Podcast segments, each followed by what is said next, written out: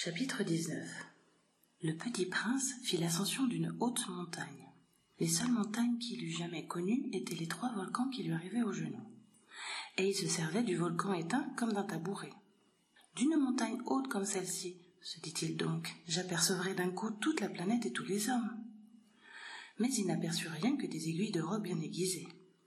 Bonjour, dit-il à tout hasard. Bonjour, bonjour, bonjour, répondit l'écho. Qui êtes-vous dit le petit prince. Qui êtes-vous? Qui êtes-vous? Qui êtes-vous? répondit l'écho.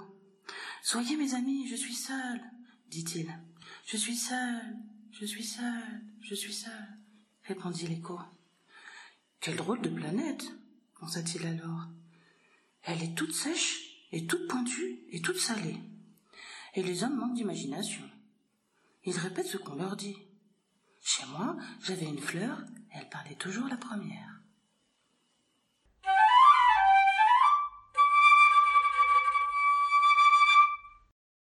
Chapitre 20 Mais il arriva que le petit prince ayant longtemps marché à travers les sables, les rocs et les neiges, découvrit enfin une route. Et les routes vont toutes chez les hommes. Bonjour, dit-il. C'était un jardin fleuri de roses. Bonjour, dirent les fleurs. Le petit prince les regarda. Elles ressemblaient toutes à sa fleur. Qui êtes-vous leur demanda-t-il stupéfait.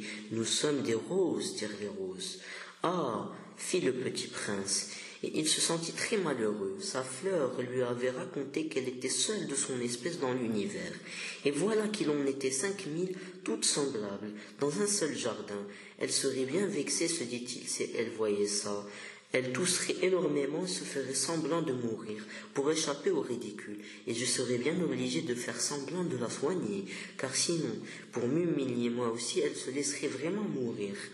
Puis il se dit encore Je me croyais riche d'une fleur unique, et je ne possède qu'une rose ordinaire. Ça et mes trois volcans qui m'arrivent aux genoux, et dans l'un peut-être est éteint pour toujours, ça ne fait pas de moi un bon grand prince. Et couché dans l'herbe, il pleura.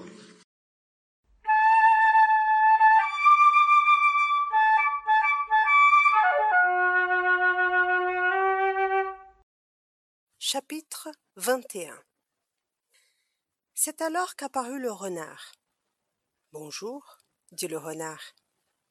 Bonjour, répondit poliment le petit prince qui se retourna mais ne vit rien. Je suis là, dit la voix, sous le pommier. Qui es-tu dit le petit prince? Tu es bien joli. Je suis un renard, dit le renard. Viens jouer avec moi, lui proposa le petit prince. Je suis tellement triste. Je ne puis pas jouer avec toi, dit le renard. Je ne suis pas apprivoisé. Oh. Pardon, fit le petit prince. Mais après réflexion, il ajouta. Qu'est-ce que signifie apprivoiser? Tu n'es pas d'ici, dit le renard. Que cherches tu? Je cherche les hommes, dit le petit prince. Qu'est-ce que signifie apprivoiser? Les hommes, dit le renard, ils ont des fusils et ils chassent. C'est bien gênant. Ils élèvent aussi des poules. C'est leur seul intérêt. Tu cherches des poules? Non, dit le petit prince. Je cherche des amis. Qu'est-ce que signifie apprivoiser? C'est une chose trop oubliée, dit le renard. Ça signifie créer des liens. Créer des liens? Bien sûr, dit le renard. Tu n'es encore pour moi qu'un petit garçon, tout semblable à cent mille petits garçons, et je n'ai pas besoin de toi, et tu n'as pas besoin de moi non plus. Je ne suis pour toi qu'un renard semblable à cent mille renards. Mais si tu m'apprivoises, nous aurons besoin l'un de l'autre. Tu seras pour moi unique au monde. Je serai pour toi unique au monde. Je commence à comprendre, dit le petit prince. Il y a une fleur. Je crois qu'elle m'a apprivoisé. C'est possible, dit le renard. On voit sur la terre toutes sortes de choses. Oh, ce n'est pas sur la terre, dit le petit prince. Le renard parut très intrigué. Sur une autre planète? Oui. Il y a des chasseurs sur cette planète-là? Non. Ça, c'est intéressant. Et des poules? Non. Rien n'est parfait, soupira le renard. Mais le renard revint à son idée. Ma vie est monotone.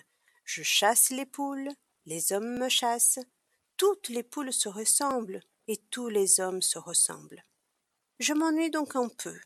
Mais si tu m'apprivoises, ma vie sera comme ensoleillée.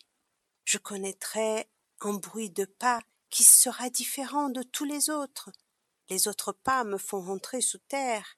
Le tien m'appellera hors du trier comme une musique. Et puis regarde, tu vois là-bas les champs de blé? Je ne mange pas de pain. Le blé pour moi est inutile. Les champs de blé ne me rappellent rien. Et ça c'est triste. Mais tu as des cheveux couleur d'or. Alors ce sera merveilleux quand tu m'auras apprivoisé. Le blé qui est doré me fera souvenir de toi, et j'aimerai le bruit du vent dans le blé. Le renard se tut et regarda longtemps le petit prince. S'il te plaît, apprivoise-moi, dit-il. Je veux bien, répondit le petit prince, mais je n'ai pas beaucoup de temps, j'ai des amis à découvrir et beaucoup de choses à connaître. On ne connaît que les choses que l'on apprivoise, dit le renard. Les hommes n'ont plus le temps de rien connaître. Ils achètent des choses toutes faites chez les marchands. Mais comme il n'existe point de marchands d'amis, les hommes n'ont plus d'amis. Si tu veux un ami, apprivoise-moi. Que faut-il faire? dit le petit prince. Il faut être très patient, répondit le renard. Tu t'assoiras d'abord un peu loin de moi, comme ça, dans l'herbe. Je te regarderai du coin de l'œil et tu ne diras rien. Le langage est source de malentendus. Mais chaque jour, tu pourras t'asseoir un peu plus près. Le lendemain revint le petit prince. Il eût mieux valu revenir à la même heure, dit le renard. Si tu viens par exemple à quatre heures de l'après-midi, dès trois heures, je commencerai d'être heureux. Plus l'heure avancera, plus je me sentirai heureux. À quatre heures déjà, je m'agiterai et m'inquiéterai. Je découvrirai le prix du bonheur. Mais si tu viens n'importe quand, je ne saurai jamais à quelle heure m'habiller le cœur. Il faut des hits. Qu'est-ce qu'un hit? dit le petit prince. C'est aussi quelque chose de trop oublié, dit le renard. C'est ce qui fait qu'un jour est différent des autres jours, une heure des autres heures. Il y a un hit, par exemple, chez mes chasseurs. Ils dansent le jeudi avec les filles du village. Alors le jeudi est jour merveilleux. Je vais me promener jusqu'à la vigne. Si les chasseurs dansaient n'importe quand, les jours se ressembleraient tous et je n'aurais point de vacances. Ainsi, le petit prince apprivoisa le renard. Et quand l'heure du départ fut proche, oh, dit le renard, je pleurerai. C'est ta faute, dit le petit prince. Je ne te souhaitais point de mal, mais tu as voulu que je t'apprivoise. Bien sûr, dit le renard. Mais tu vas pleurer, dit le petit prince. Bien sûr, dit le renard. Alors tu n'y gagnes rien. J'y gagne, dit le renard, à cause de la couleur du blé. Puis il ajouta. Va revoir les roses. Tu comprendras que la tienne est unique au monde. Tu reviendras me dire adieu, et je te ferai cadeau d'un secret. Le petit prince s'en fut revoir les roses. Vous n'êtes pas du tout semblable à ma rose, vous n'êtes rien encore, leur dit-il. Personne ne vous a apprivoisé, et vous n'avez apprivoisé personne. Vous êtes comme était mon renard. Ce n'était qu'un renard semblable à cent mille autres. Mais j'en ai fait mon ami, et il est maintenant unique au monde. Et les roses étaient bien gênées. Vous êtes belle, mais vous êtes vide, leur dit-il encore. On ne peut pas mourir pour vous. Bien sûr, ma rose à moi, un passant ordinaire croirait qu'elle vous ressemble, mais à elle seule, elle est plus importante que vous toutes, puisque c'est elle que j'ai arrosée, puisque c'est elle que j'ai mise sous globe, puisque c'est elle que j'ai abritée par le paravent, puisque c'est elle dont j'ai tué les chenilles, sauf les deux ou trois pour les papillons, puisque c'est elle que j'ai écouté se plaindre ou se vanter ou même quelquefois se taire, puisque c'est ma rose. Et il revint vers le renard. Adieu, dit-il. Adieu, dit le renard. Voici mon secret. Il est très simple. On ne voit bien qu'avec le cœur. L'essentiel est invisible pour les yeux. L'essentiel est invisible pour les yeux, répéta le petit prince afin de se souvenir. C'est le temps que tu as perdu pour ta rose qui fait ta rose si importante. C'est le temps que j'ai perdu pour ma rose, fit le petit prince, afin de se souvenir. Les hommes ont oublié cette vérité, dit le renard, mais tu ne dois pas l'oublier. Tu deviens responsable pour toujours de ce que tu as apprivoisé. Tu es responsable de ta rose. Je suis responsable de ma rose, répéta le petit prince, afin de se souvenir.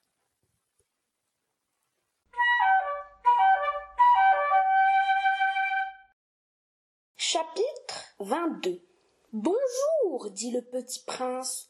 Bonjour, dit l'aiguilleur. Que fais-tu ici? dit le petit prince. Je trie les voyageurs par paquet de mille, dit l'aiguilleur. J'expédie les trains qui les emportent tantôt vers la droite, tantôt vers la gauche. Et un rapide illuminé gronda comme le tonnerre, fit trembler la cabine d'aiguillage. Ils sont bien pressés, dit le petit prince. Que cherche-t-il? L'homme de la locomotive l'ignore lui-même, dit l'aiguilleur. Et gronda en sens inverse un second rapide illuminé. Ils reviennent déjà? demanda le petit prince. Ce ne sont pas les mêmes, dit l'aiguilleur. C'est un échange. Il n'est pas content là où ils étaient. On n'est jamais content là où on est. Gronda le tonnerre une troisième fois, rapide illuminé. Il poursuivit les premiers voyageurs, demanda le petit prince. Ils ne poursuivent rien du tout, dit l'aiguilleur. Ils dorment là-dedans ou bien ils baillent. Les enfants seuls écrasent leur nez contre la vitre. Les enfants seuls savent ce qu'ils cherchent, fit le petit prince. Ils perdent du temps pour une poupée de chiffon et elle devient très importante et si on la leur enlève, ils pleurent. Ils ont de la chance, dit l'aiguilleur.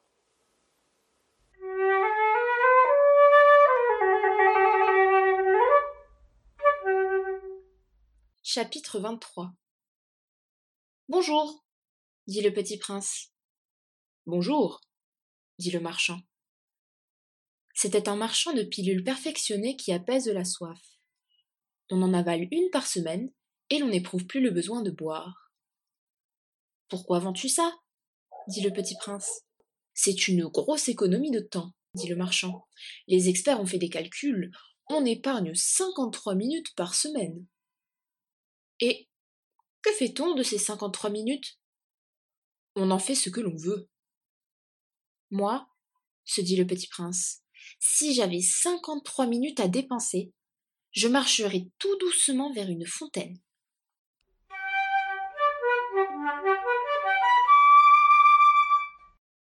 Chapitre 24 Nous étions au huitième jour de ma panne dans le désert, et j'avais écouté l'histoire du marchand en buvant la dernière goutte de ma provision d'eau.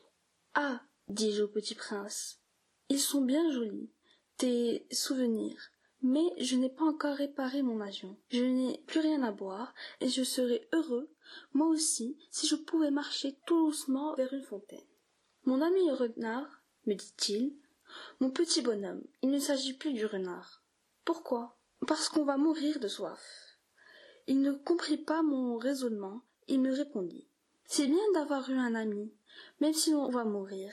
Moi, je suis bien content d'avoir eu un ami renard. Il ne mesure pas le danger, me dis-je. Il n'a jamais ni faim ni soif. Un peu de soleil lui suffit. Mais il me regarda et répondit à ma pensée. J'ai soif aussi. Cherchons un puits. J'eus un geste de lassitude il est absurde de chercher un puits au hasard dans l'immensité du désert. Cependant, nous nous mîmes en marche. Quand nous eûmes marché, des heures, en silence, la nuit tomba, et les étoiles commencèrent à s'éclairer. Je les apercevrai comme en rêve, ayant un peu de fièvre, à cause de ma soif. Les mots du petit prince dansaient dans ma mémoire. Tu as donc soif, toi aussi? lui demandai-je, mais il ne répondit pas à ma question. Il me dit simplement L'eau peut aussi être bonne pour le cœur. Je ne compris pas sa réponse, mais je me tus. Je savais bien qu'il ne fallait pas l'interroger. Il était fatigué. Il s'assit, je m'assis auprès de lui. Et, après un silence, il dit encore. Les étoiles sont belles, à cause du fleur que l'on ne voit pas. Je répondis bien sûr, et je regardai, sans parler, les plis du sable sur la dune. Le désert est beau, ajouta-t-il. C'était vrai. J'ai toujours aimé le désert. On s'assoit sur une dune de sable, on ne voit rien, on n'entend rien, et cependant quelque chose rayonne en silence. Ce qui embellit le désert, dit le petit prince, c'est qu'il cache un puits quelque part. Je fus surpris de comprendre soudain ce mystérieux rayonnement de sable. Lorsque j'étais petit garçon, j'habitais une maison ancienne. La légende racontait qu'un trésor y était enfui.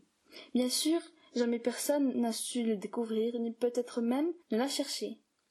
Mais il enchantait toute la maison. Ma maison cachait un secret au fond de son cœur.